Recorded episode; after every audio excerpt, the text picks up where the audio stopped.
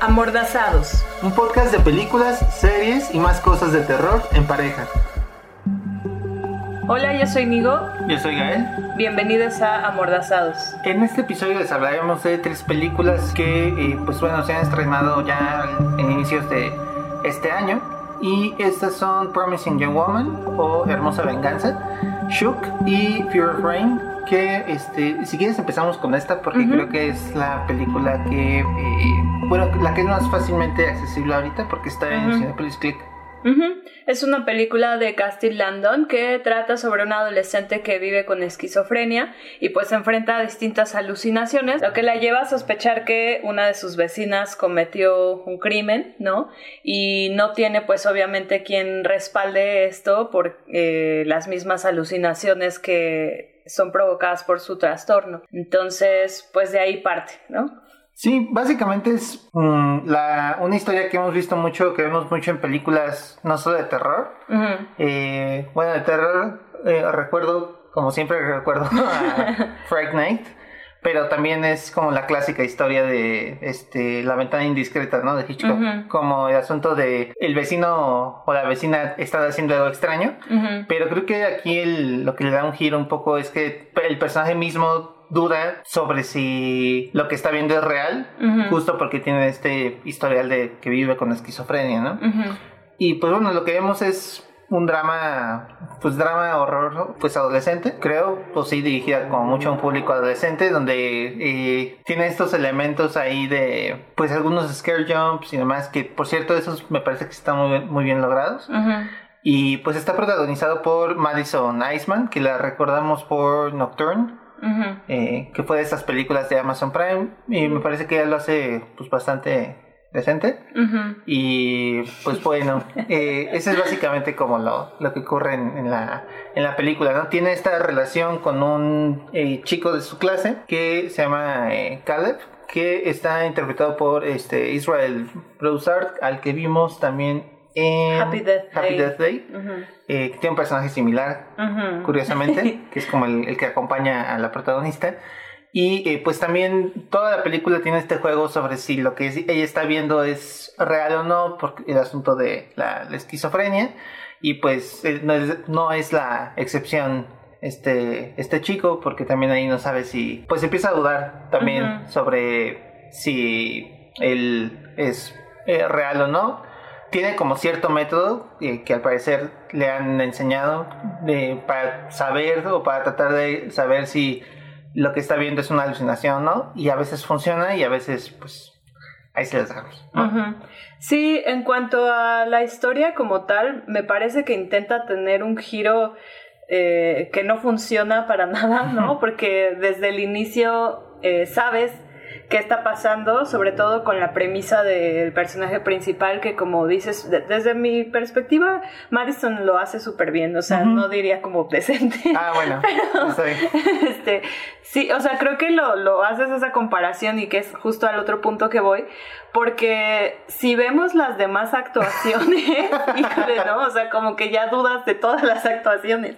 Entonces, Sí, sí. eh, sí, pues tenemos también a Harry Connick Jr., que creo que es el personaje que peor lo hace, que interpreta a su papá, ¿no? Y a Catherine, que dices, Heidi, Hegel. Hegel, que dices tú, o sea, me dio mucha risa porque hiciste un comentario de como no le sale ni actuar de dormida, ¿no? Sí. o sea, por una escena en particular. Entonces, pues ya de entrada tenemos esa- esas actuaciones. La verdad, el personaje de Israel me gusta mucho. Creo que es un tipo que me gusta ver en pantalla, ¿no? Sí, Se me hace como adorable Ajá. o no sé, como peto cute, no sé. Sí. Y está, bueno, el personaje de Eugenie Von Durant, que es eh, una actriz que va a estar también en la nueva del Conjuro. Ah. Y, o sea, me parece como incómodo reconocer esto, pero es debido a su aspecto físico que la verdad me parece que sí es una persona que en pantalla te impone y, te da como nervio, ¿no? Sí, muy cabrón. Es, es una mujer muy, muy alta y muy, muy delgada. Entonces, sí tiene como un aspecto justo que te impone y inmediatamente la notas en pantalla, ¿no? Creo que, bueno, justo hablando de las actuaciones, hay una cosa que hace la, la directora, bueno, quiero pensar que es la directora, pero realmente no, no, No sé. sabemos. Ajá. Pero no sé si es una decisión a propósito o es falta de, de los actores. Pero sí está este asunto en el que creo que justo como quieren que dudes Ujú, todo el tiempo de que es real y que no, ujú. los actores a veces parece que no están como realmente compenetrados con lo que está pasando o que o demuestran sus emociones como de una forma muy Torpe. ajá y pues bueno eso no creo que ese es un gran problema porque no te logra no logra aterrizar bien que, que empatices con con lo que ocurre en pantalla. Porque además creo que justo es una película muy larga no. En- bueno la, entre comillas es larga para una para hacer una película de terror. Entonces, eh, creo que Fear of Rain sí tiene ese problema en el que creo que es una película muy ambiciosa, pero no logra como ese impacto emocional para que te preocupe realmente lo que pasa con la gente involucrada, ¿no? Bueno, no sé, ¿eh? yo estaría un poco en desacuerdo en el sentido de que te importan los personajes, porque como te digo, o sea, a mí Israel se me hace como bien simpático y me gusta Madison, entonces como que sí me importan, pero no a un nivel de que me comprometo con la historia, no sé si eso tiene sentido, pero justo lo que mencionas, Gael, eh, como en este afán de que no sea fácil discernir si es una alucinación, si la persona existe o no, si la persona existe y si está haciendo eso o existe pero Está Brain está cosa. imaginando todo, ¿no?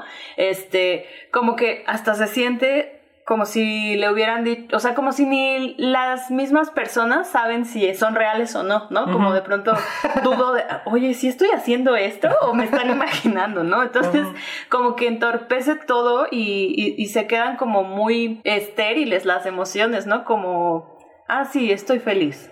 Ja, Sí, ¿No? ajá. O sea, y, y no viene como ni al caso. Entonces, no te crees nada y eso hace que sea también más destacable de nuevo la actuación de Madison, que creo que como ella no duda de lo que no de lo que ve y eso, sino de lo que siente, ¿no? Porque obviamente, aunque, o sea, yo no sé, por ejemplo, si la botella frente de mí es real o no, Sí. pero lo que voy a sentir respecto a esa botella va a ser siempre real, ¿no? Entonces creo que eso hace como la diferencia de que inmediatamente sí eh, empatices con, con Rain. Ya. Y bueno, además de esto, eh, sí, tiene razón. A lo mejor, como que, como en general, creo que no me gustó mucho la película. Creo que sí, ya todo, incluso lo bueno, lo veo como con menos buenos ojos. Pero sí, tiene razón. Creo que Madison Iceman sí lo hace. Pues lo hace mucho mejor que, que los demás. Y también, em, bueno, me parece que el resto de la película eh, sí está muy construida para, eh, pu- pues tiene muchos estos clichés sobre la adolescente en la escuela que es eh, buleada, eh, que tiene problemas para socializar, ese tipo de cosas que mm, pues intentan como darle cierta profundidad al personaje que más allá de los conflictos que tiene digamos con esta vecina que de hecho es algo que avanza como después en la película, ¿no? No es lo que la detona, eso también se siente extraño en el guion. Eh, pero sí es una forma de, este, pues sí, de enmarcar la, el asunto de las, este, las enfermedades mentales y este tipo de, bueno, pues sobre las personas que viven con, con esquizofrenia, que como digo, creo que sí es un, un giro interesante a, a este tipo de historias, pero finalmente a mí me parece que se queda como en buenas intenciones, porque digo, en general, pues sí es una película que me parece aburrida. Fíjate que eh, para mí es algo raro porque, de nuevo, estoy consciente de lo mala que es. Ujú, Sí se me hace larga, pero no me pareció del todo aburrida. O sea, es cansada, ¿sabes? Porque es como, ok, güey, ya entendí que ella duda todo el tiempo de que si lo que está viendo es real o no. O sea, ahora cuéntame algo, ¿sabes? Ajá. O sea, pero no sé si justo tiene que ver con que estos dos eh, protagonistas, digamos, me, me, me parecen como adorables y que también el personaje de Eugenie sí me como conflictúa. Mm. Entonces, eh, pues a mí sí me entretuvo. No diría de que, güey, le diría inmediatamente a todos que la veamos en una noche. O sea, no, la neta Ujú. no. Pero no, no me parece que, eh, que sea aburrida. A mí. ¿no? O sea, es cansada, es larga, pero no me, no me pareció aburrida. Al menos no sentí tanto que estuviera como, digamos, perdiendo mi tiempo viéndola, porque al final sí me gustó como, pues ese giro que se le da, o sea, me gustan pues las historias que ponen eh, de entrada los trastornos mentales, porque siempre me parece interesante ver cómo se adapta, digamos, esto creo que sí es un poco problemático también la manera en la que la aborda, ¿no? Eh, por ejemplo, también me saca mucho de onda la, la onda escolar, como de este bullying y así, porque siento que ahorita como que se empieza a tener una mayor empatía con eso.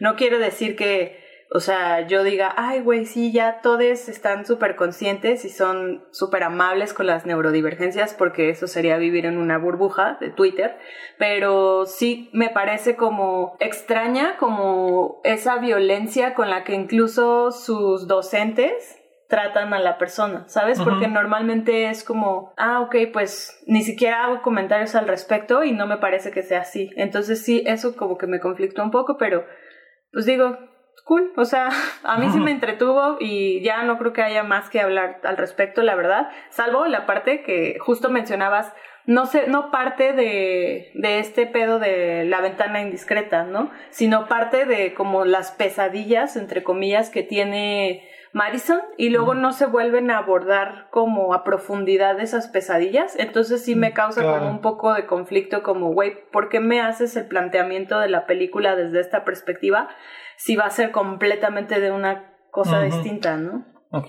Ah, ah, sí hay una cosa que me gusta También tiene estos momentos como las cosas que dicen los personajes son así bien... Ah, claro, el guion todo. Ajá. Ajá. Sí, y sí es como de estas escenas que la gente dice cosas que intentan ser graciosas, pero ah, no lo son. No sé, como... Ah, así que supongo que esto es una cita.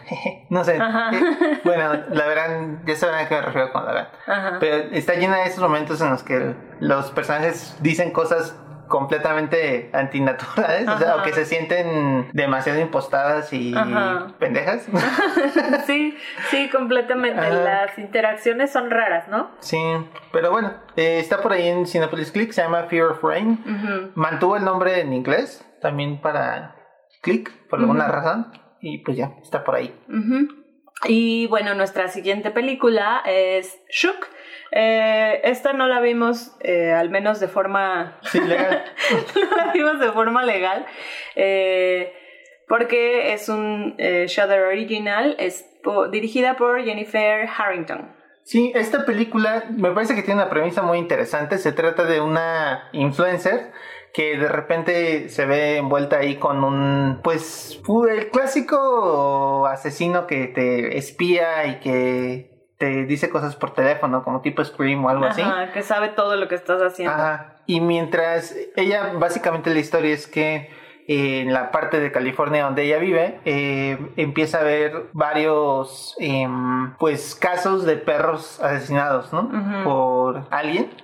Y ella, eh, después de que matan a una persona cercana a ella, empieza, bueno, se queda como a cuidar al perro de su hermana, ¿no? Este, su hermana em, fue la que se encargó básicamente de y cuidar a su madre, que tiene una enfermedad degenerativa que es eh, hereditaria.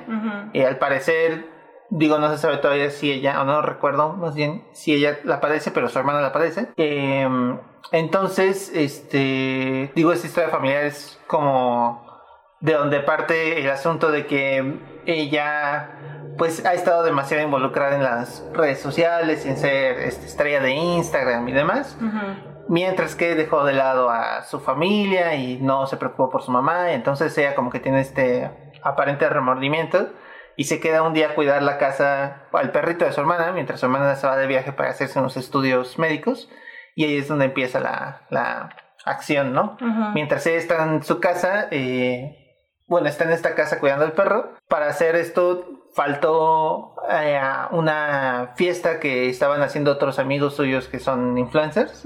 Y bueno, creo que conté mucho, pero realmente son los primeros 5 o 10 minutos de la película. ¿no? sí, en realidad, o sea, también como que es importante mencionar, me parece, porque sí eh, tiene eh, peso en la historia, que ella es como la más cabrona de, de su círculo de amigues, ¿no? O sea, como que ella tiene más número de seguidores y pues básicamente ya, porque, o sea, hacen lo mismo, ¿no? Entonces, pues sí, como que ella construye, o sea, tiene una realidad culera, ¿no? y se va de esa realidad, se enclaustra en las redes sociales y construye su círculo de apoyo a partir de personas en línea, que no, que no me queda claro si es gente que conoció por internet o con la que ya tenía una amistad y pues comienzan como a incursionar en este pedo de ser influencer. Eso no me queda claro. Me parece que sí es relevante en la historia porque justamente ahí eh, empieza a cuestionarse el, mm, el, peso que tiene la familia contra el peso que tiene tu círculo de amistad, ¿no? Entonces tal vez sí podría ser eh, interesante saber eso. Y pues ya no me parece una película que, que sea muy...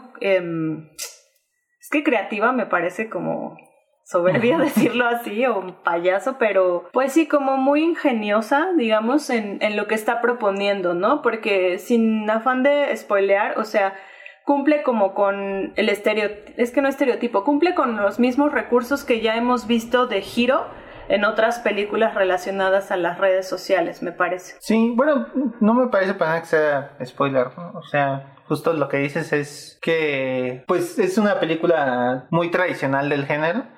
Y o sea de este género de la llamada por teléfono a la casa para pues acosar a una joven. En este caso justo la vemos que esta persona le está llamando por teléfono eh, mientras está en, la casa sola. Y eso hace que, digamos, a diferencia de otras como Black Christmas, por ejemplo, o Scream, justo, que eso es nada más el detonador para que ya empiece la historia.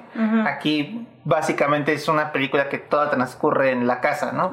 Eso creo que por un lado... Eh, podría ser interesante porque la forma en la que se utiliza es más bien la forma en la que se representa o se llenan esos espacios de justo el resto del, del cast, que están, bueno, que todos sus eh, amigos, influencers están, mientras ella está ahí sola, ella está en una fiesta, y como se sigue comunicando con ellos, de repente visualmente es como una forma interesante de representarlo, al menos para mí, que ella está en la sala escribiendo y parece como un proyector hacia atrás de ella donde se ve la pantalla de lo que está escribiendo, ¿no? O de repente eh, ella está en la sala y las conversaciones que se imagina que tienen sus amigos influencers ocurren en otra parte de la sala al fondo, ¿no? Por ejemplo. Y creo que esa es como una forma ingeniosa de intentar solventar que no esté un personaje en pantalla todo el tiempo solo, bueno, sola. Y, pero el problema creo o bueno, no es el problema, pero creo que un gran problema de la, de la película es que no me parece que esta Daisy Tutor, la, la actriz que interpreta a la protagonista eh, Mía, sea como, pues lo suficientemente como carismática para sostener la película entera, ¿no? Sí, estoy de acuerdo. Y es que Además, digo, de entrada yo ya tengo ahí mis barreras por el tema influencer, ¿no? Entonces vas predispuesta, me parece, como a justo, ay, qué superficial y qué bla, bla, bla. Y no estoy segura de si qué, qué postura propone la película con respecto a eso, ¿no? Si, si te habla de la influencer como esta persona eh, banal, digamos, o como la influencer de, güey, no, si tienen un corazoncito, mira, o sea, no me queda al final claro tampoco la verdad, ¿no? Este, creo que sí hay ahí como cositas que te van construyendo a una persona con emociones, pero pues justo esta onda de su grupo de amistad, sí me parece ahí que sigue dejando que se cuelen cositas como de la importancia que tiene en tu desarrollo como persona las redes sociales. Entonces, eso creo que rompe con lo que tratan de construir al final y por eso me parece que la postura es ambigua respecto a eso. Al principio de la película se hace una caricaturización horrenda de justo estas mujeres influencers de beauty tips y esto que me parece nefasta en lo personal. Este y pues bueno, ya pues desde ahí te predisponen a a como hacer crítica con, y súper dura con estas personas, ¿no? Y entonces, pues es como, güey, o sea, ¿qué estás tratando de transmitir, pues? Sí, y, creo que ese punto que dices, Nigo, sí es bien importante porque cuando empieza la película, eh, inmediatamente es como una, em, pues básicamente un montaje de con influencers en los que básicamente, bueno, no, no montaje cinematográficamente, sino hay un montaje de un, como si fuera una, pasarela, una forma roja y lo que parece decir de la película es como, ah, ya ves cómo todo es falso y sus vidas son ah, falsas. Claro, sí, ya sé para dónde va esto, ¿no? Y creo que mientras va avanzando la película, al menos a mí me parece que se empieza a abandonar esto, ¿no? Eh, siento que me pareció una premisa bastante interesante el asunto de, ah, terror e influencers, pues a ver qué hacen, ¿no? Y creo que, eh, por ejemplo, vimos también el año pasado, aunque creo que no hablamos de ella aquí, eh, Spree, y creo que esa película, eh, con todos, digo, independientemente de si está chingona o no, que a mí me gustó. A mí también. Mm, creo que aborda mucho mejor el asunto porque sí mantiene toda la película la misma línea de o sea, no, no abandona el asunto de la crítica a los influencers, de la historia que quiere contar y del terror y, este en este caso también el pues pues sí el gore los lo que a lo que vas a ver una película de terror vaya no y acá creo que hay un momento en el que sí ya el asunto del del influencer se pierde un poco porque no creo que no sabes muy bien qué es lo que quiere decir también la trama ahí del asesino de perros y esto es muy extraña. Eh, creo que es eh, como un intento quizá de, pues no sé cómo decirlo. Y sí, bueno, es, una trama muy, muy extraña que parece que no encaja con el resto de la película. No sé si también es como una crítica este, ay, estos jóvenes que se preocupan más por los perros que por la gente, o una cosa así, o algo similar, pero creo que justo no nunca aterriza como en algo satisfactorio de incluso, o sea, incluso aunque sea, eh, ah, ya ven, es malo ser influencer y esas vidas son vacías o son irreales, pero creo que ni siquiera termina de dar ese discurso bien. ¿no? Ajá, exacto, como que son varias eh, no sé, premisillas ahí que te ponen como, ay, mira cómo son de falsas estas personas. Y luego, ah, mira cómo hacen lo que sea por likes. Y luego, ah. ay, mira cómo no sé qué. Pero no hay como un cierre para ninguna de esas premisas, ¿no? O sea, nunca me muestras como tal, por ejemplo, esta vida vacía y hedonista y así al límite. Tampoco me muestras como, pues lo que ya dije, no quiero ser súper redundante, pero tampoco como el súper corazoncito que tienen, ni nada. O sea, lo de los perros también es extrañísimo porque como que abre la puerta, pero al final ni siquiera tienes claro si sí hay un asesino de perros, ¿no? O sea, entonces es como pues muchas cosas que se quedan inconclusas y entonces eso hace que se sienta como la misma película inconclusa, creo. Pues sí, eh, bueno, entonces no se recomienda. Bueno, lo que siempre decimos, ¿no? Si quieren verla. Eh, pues está, ¿consideras que está palomera? Pues está cagadita, o sea, cagadita. Fíjate que esta se me hizo más larga que Fear of Rain. Ajá. Eh, lo que dices del, del montaje visual, eh, sí me parece que tiene como ahí unas propuestas chidillas, ¿no? Del uso de los recursos para justo eh, llegar a su digamos, a su objetivo sin que esté todo el tiempo Daisy Tutor en pantalla nada más.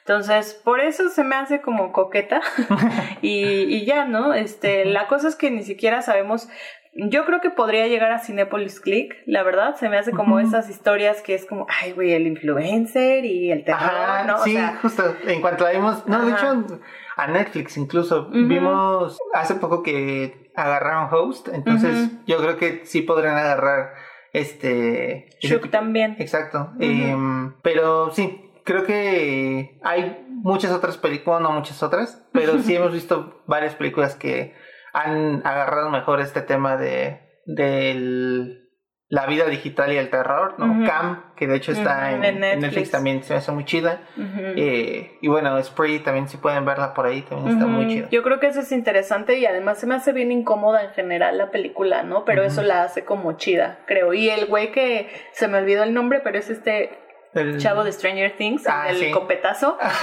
me encanta también verlo, ¿no? Entonces sí, sí sostiene toda la película. Ajá. Y que también es, bueno, para, al menos para mí lo mejor de Stranger Things. No. bueno, o sea, como que siento que es este personaje que cuando empieza la, primera temporada lo aborreces Mm, y cuando termina la segunda ya lo amas, ¿no? Entonces, como que crece. ajá, ¿no? sí Y tiene un arco bien, bien chingón ese, ese personaje y ese güey es muy carismático. Ajá. Pero bueno, sin... No estamos hablando de- no estamos de hablando Spree. de Spree, estamos hablando de Shook. Este, por ahí búsquenla eh, o espérense a ver si llega a Netflix o a alguna otra plataforma que sí esté disponible. Eh, de nuevo, una película de Jennifer Harrington, eh, Shudder Original. Y bueno, la película me parece que es la más eh, grande de estas. Eh, estaba prevista su estreno, estaba previsto su estreno para febrero. Por la pandemia se, se retrasó, pero me parece que sí estuvo en algunos festivales, creo. Sí, sí estuvo Eh, en festivales, pero no sé en cuáles, pero según yo sí estuvo en festivales. Y bueno, es este Promising Young Woman o Hermosa Venganza en, en español. Eh, pues eh, lo mismo, ¿no? Va, a- estar disponible próximamente y es una película de eh, Emerald Fennel que se estrenó en 2020, aunque empezó a llegar apenas acá. Sí, también la había visto por ahí, eh, bueno, me dijeron más bien que estaba por ahí en Amazon Fire TV, que todavía no entendemos bien cómo funciona esta cosa, eh, pero la onda con eh, este servicio me parece que es un poco similar a Movie, que va renovando el catálogo, entonces no sé si siga, porque no sé si se renueva cada semana incluso o cada mes. Este, entonces por ahí chequenla si ustedes están eh, suscritos a este servicio y, y ya. Ok. Esta película trata sobre una trabajadora de una cafetería interpretada por eh, Carrie Mulligan. Y ella durante las noches, eh, creo que justo cumple 30 años, y vive con sus papás aún. Durante las noches va a bares, finge estar muy ebria. Y se espera que la aborde un hombre, ¿no? Ujú. Este, estos hombres generalmente las lle- los llevan a sus departamentos con la intención de violarlas, aprovechar que está, que Ebria. está ebria. Ujú. Y justo ahí ella como que despierta y ya. Lo que vemos en la... Bueno, no les voy a decir más, Ujú. porque creo que sí es importante que, que lo vean ustedes, porque... Pero básicamente es una cosa que ella hace, no recuerdo si todas las noches o al menos muy muy comúnmente.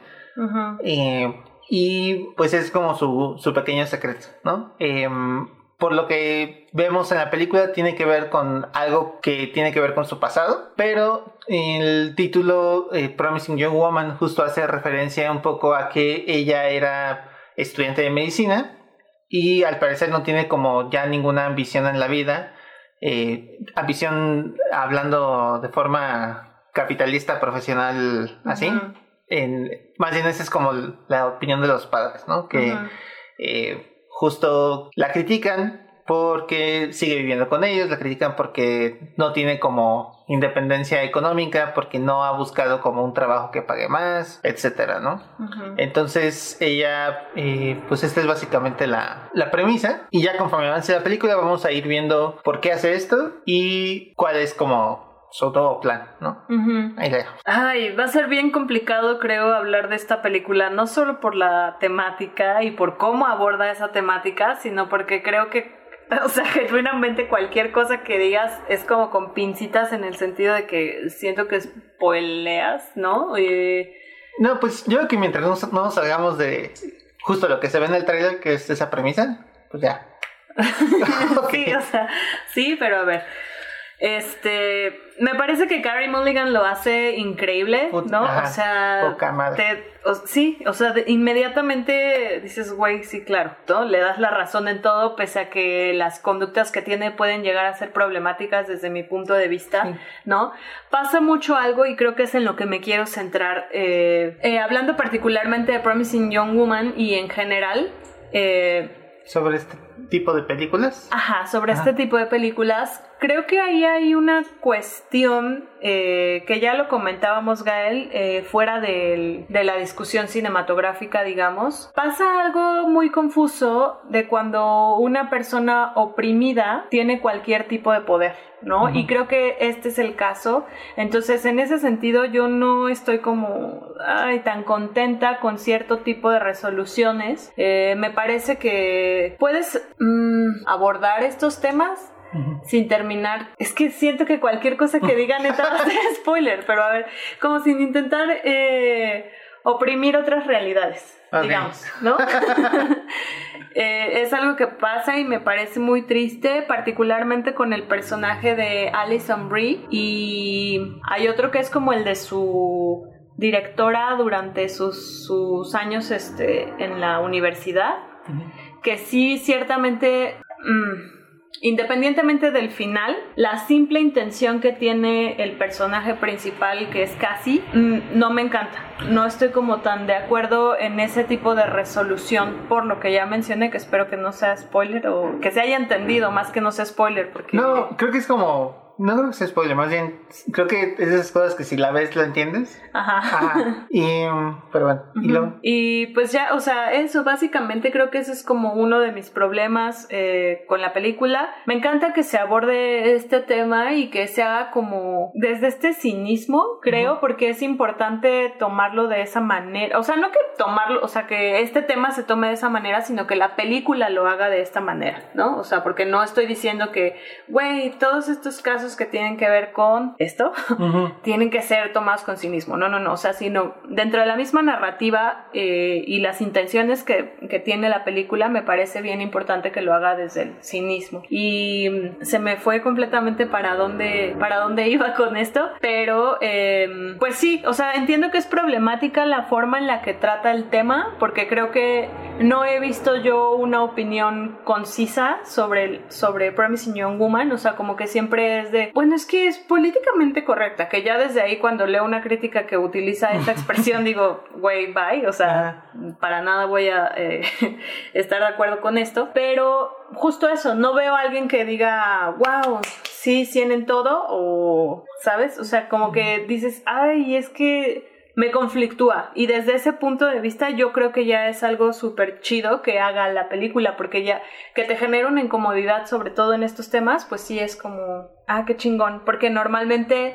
siento que para las personas que están en contra de estos movimientos es como, ah, esa porquería, pinche lo que sea, ¿no? Y, y pues en este caso, ¿no? Me parece que el planteamiento que hace lo deja como muy bien puesto ahí para que no sepas ni qué contestar, ¿no? No sé si se entiende algo de lo que estoy diciendo porque en mi cabeza es claro, pero con tal de no arruinar nada de la película estoy siendo un poco ambigua. Creo que no sé, a mí, a mí eso me gusta de la película, justo el hecho de que, como dices, es un personaje moralmente ambiguo, ¿no? Y creo que mm, sí se toma una decisión muy consciente desde la directora de esta eh, Emerald Fennel, de que la forma en la que se encuadra el personaje es así. O sea, no creo que sea una película que le dé siempre la razón al personaje, no sé cómo decirlo, pero a mí justo me parece que podría ser una película menos interesante si fuese completamente eh, moralmente correcta, digamos. Entonces, el hecho de que justo de repente ciertas cosas que hace el personaje principal te conflictúen, a mí eso se me hizo muy chingón, porque creo que es donde puede caer el asunto de, este, bueno, pero es que, digo, ¿qué también está ser tibio o ser violento o hablar o discutir o encabronarte o recurrir a, este, a qué métodos recurres? El hecho de que problematices todo eso se me hace muy chingón, pero pues entiendo que también justo por eso quizá es una película eh, incómoda en muchas partes, ¿no? es lo que te decía, o sea, a mí me parece que justo la película se toma desde el lugar que se necesita para las intenciones que tiene. Yo personalmente hay algunas resoluciones del personaje con las que digo, Ay, chale. Yo también. ¿no? Totalmente. Pero lo que te decía, pues, Gael, es que Promising Young Woman no genera una crítica certera para nadie y, ya, o sea, eso es lo que dije, pero justo estoy de acuerdo contigo, me parece que esa es como la grandeza de la, de la propia película, porque al final de cuentas te deja esa incomodidad, o sea, por eso te digo, fui muy ambigua con no arruinarles nada, pero sí, o sea, estoy completamente de acuerdo contigo, eh, porque si no al final caemos como también en esta dinámica de les buenos contra les males, ¿no? Y es como, pues no, güey, o sea, al final apreciamos las cosas que nos pasan desde nuestra historia y nuestro contexto y creo que eso es algo que plantea muy bien la película, o sea, que no es como que, güey, se tiene que hacer esto respecto a eso, o no, no, no hagas esto, sino justo te permite ver esa pluralidad y todo este abanico y espectro que tiene el ser humano, ¿no? Y eso se me hace así como,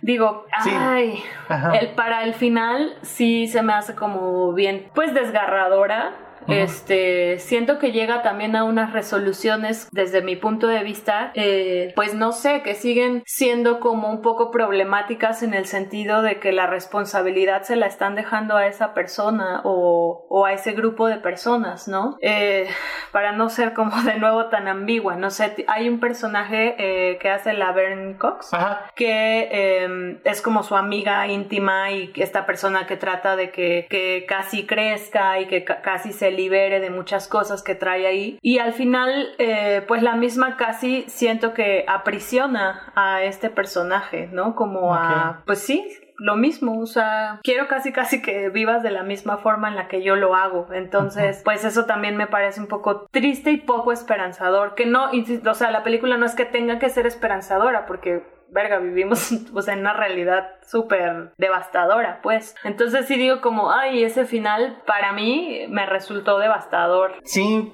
no sé, creo que eh, es una película muy extraña, creo que, ¿cómo decir? Mm, generalmente lo que me pasa con las películas es que cuando las termino de ver, me gustan mucho. O bueno, depende si me gustó o no.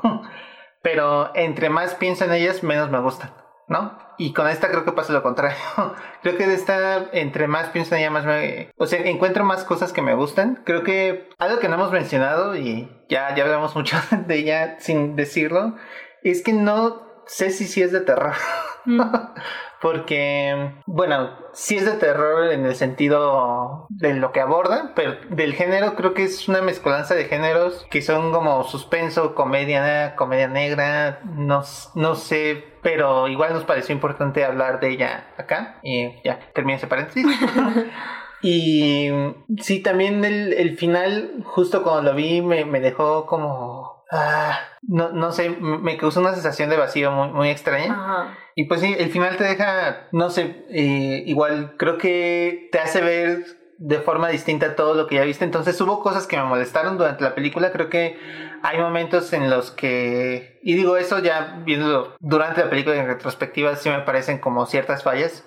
Que hay momentos en los que Cassandra confronta a otras personas y creo que el discurso feminista no es nada sutil, pero eso no está mal, pero creo que es más una... La forma en la que se hablan los personajes es más para aleccionar a la audiencia que porque lo que estén diciendo ellas sea... Eh, Orgánico. Ajá, exacto. ¿No? Eso... Eh, ajá. Son pocos momentos, pero los recuerdo mucho. Exacto, pero sí son como bien claros, ¿no? Entonces... Sí, y bueno, por otro lado, eh, creo que este acá es como un crush personal, pero está por ahí Bob Burnham, que tiene un personaje muy, pues muy extraño, muy chingón, creo, eh, como personaje. Este, él interpreta a una, pues a un compañero de eh, la, eh, pues universidad. De, universidad de, de Cassie, reaparece en su vida y pues ya veremos ahí lo que pasa con él. Bueno, verán ustedes ahí lo que pasa con él. Eh, nada más, o sea, me gustaría comentarlo porque este güey me parece muy talentoso justo para el, el personaje de comedia que tiene, aunque quizás es medio trampa porque es un güey que es naturalmente muy cagado. Eh, de hecho, si pueden por ahí ver las cosas que ha hecho él así, como paréntesis. Eh, Anuncio pagado por.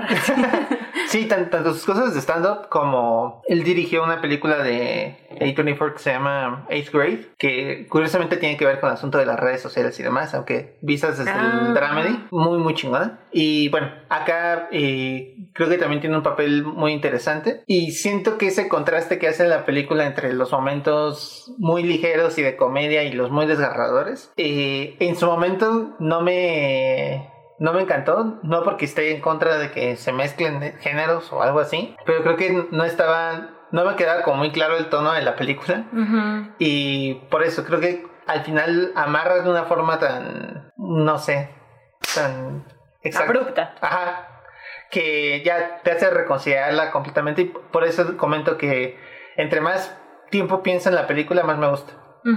Sí, y ojo, acá no estamos diciendo como que el final en sí mismo sea triste o sea feliz, ¿no? O sea, porque puede haber películas que terminan con finales felices en el que igual te sientes vacía, ¿no? Entonces, para que no se vayan como con esa, eh, con esa idea, ese final puede ser interpretado tanto como positivamente como negativamente en en sí mismo, o sea, per se, digamos, ¿no? Ya lo que te provoca es otra cosa distinta, que también me parece que para algunas personas a nivel personal puede ser satisfactorio y para otras a nivel personal, que fue mi caso, es desgarrador. Entonces, eh, pues solo quería hacer esa aclaración para que no se vayan con la idea de que ya les estamos diciendo de, entrada de qué va ese, ese final, pero que sí eh, creo que hace, logra que hagan sentido muchas de las cosas que estás viendo durante la película, ¿no? Entonces, o sea, sí tiene un cierre, me parece. Sí, y pues bueno, em, no sé si quieres decir algo más sobre la película. Ay. Pues en realidad no, o sea, creo que ya lo dijimos todo, sus virtudes es esta ambigüedad, digamos, del personaje principal, el tratamiento del tema, desde mi punto personal, tiene ahí unas cosas que digo son muy problemáticas sobre todo para lo que estamos viviendo y, y, el recibimiento que está teniendo el movimiento feminista en algunos sectores de la población, ¿no? Entonces sí me parece un poco complicado que, que reproduzcamos estas posturas en, en, el cine que se, que se está postulando, o sea, que está tomando claramente una postura sobre un movimiento. Sí me parece un poco problemática en ese sentido. No diría irresponsable, porque creo que justamente este tipo de, de iniciativas están para... Eh, refrescarse todo el tiempo y que no nos vayamos con esta idea de, güey, lo que se escribió en 1920 eh, tiene que seguir vigente acá, o lo que se escribió ayer, o lo que se, o sea, creo que son movimientos que necesitan estarse repensando todo el tiempo. Entonces, en ese sentido no diría que la película es irresponsable, pero sí me parece un poco problemática con sus posturas. Ok, pues bueno, eh, está por ahí, estará por ahí. eh, Promising Young Woman, Hermosa Venganza. Creo que ah, si pudiéramos hablar libremente sin spoilers, bueno, y lo hicimos terminamos, cuando terminamos de ver la película, eh, siento que de cierta forma no hemos dejado de hablar de ella o hasta cierto punto, y, porque sí es, mm, como dices, es este, creo que una cosa más de, de repensar y cuestionar eh, pues ciertas cosas de no tanto el movimiento feminista creo sino que también pero como el asunto de pues la violencia hacia las mujeres no y pues sí sí me parece una película muy muy interesante. Mm, está teniendo bastante eh, éxito a nivel de, de premios. Estuvo por ahí nominada el Globo de Oro no sé qué también le vaya al final o qué, qué también le vaya con, con los Oscars, pero independientemente de eso, creo que es una película muy importante de 2020, que fue cuando originalmente se estrenó, pero creo que es este, de esas películas que agarran completamente el, el zeitgeist, ¿no? Como el espíritu de la época, sí es una película que es de este momento totalmente y sí, sin duda, échenle un ojo ya. Y ahí nos platican en Twitter qué les pareció. Recuerden, eh, en este episodio hablamos de Fear of Rain de Castile Landon, disponible en Cinepolis Click. Eh, Shook de Jennifer Harrington, disponible en Cuevana. ya para decirlo con todas sus letras, ¿no? Y Promising Young Woman de Emerald Fennel, que les decía, estaba por ahí en Amazon Fire TV.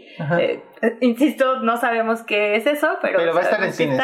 Y, es probable que esté en cines, o ya es confirmado. No, va a estar en cines, pero y supongo que eventualmente también en plataformas de, streaming, ¿no? Entonces, nosotros nos escuchamos el próximo episodio, que será en 15 días, como ya estamos ahora sí logrando un poco de constancia con eso. Muchas gracias por escucharnos. Cualquier comentario que tengan, por ahí estamos en Twitter, ya les dijimos, eh, como... Eh, arroba amordazados en Twitter y pues muchas gracias por escucharnos. Estamos aquí en 15 días. Muchas gracias. Soy Diego. Soy Gael. Bye. Bye.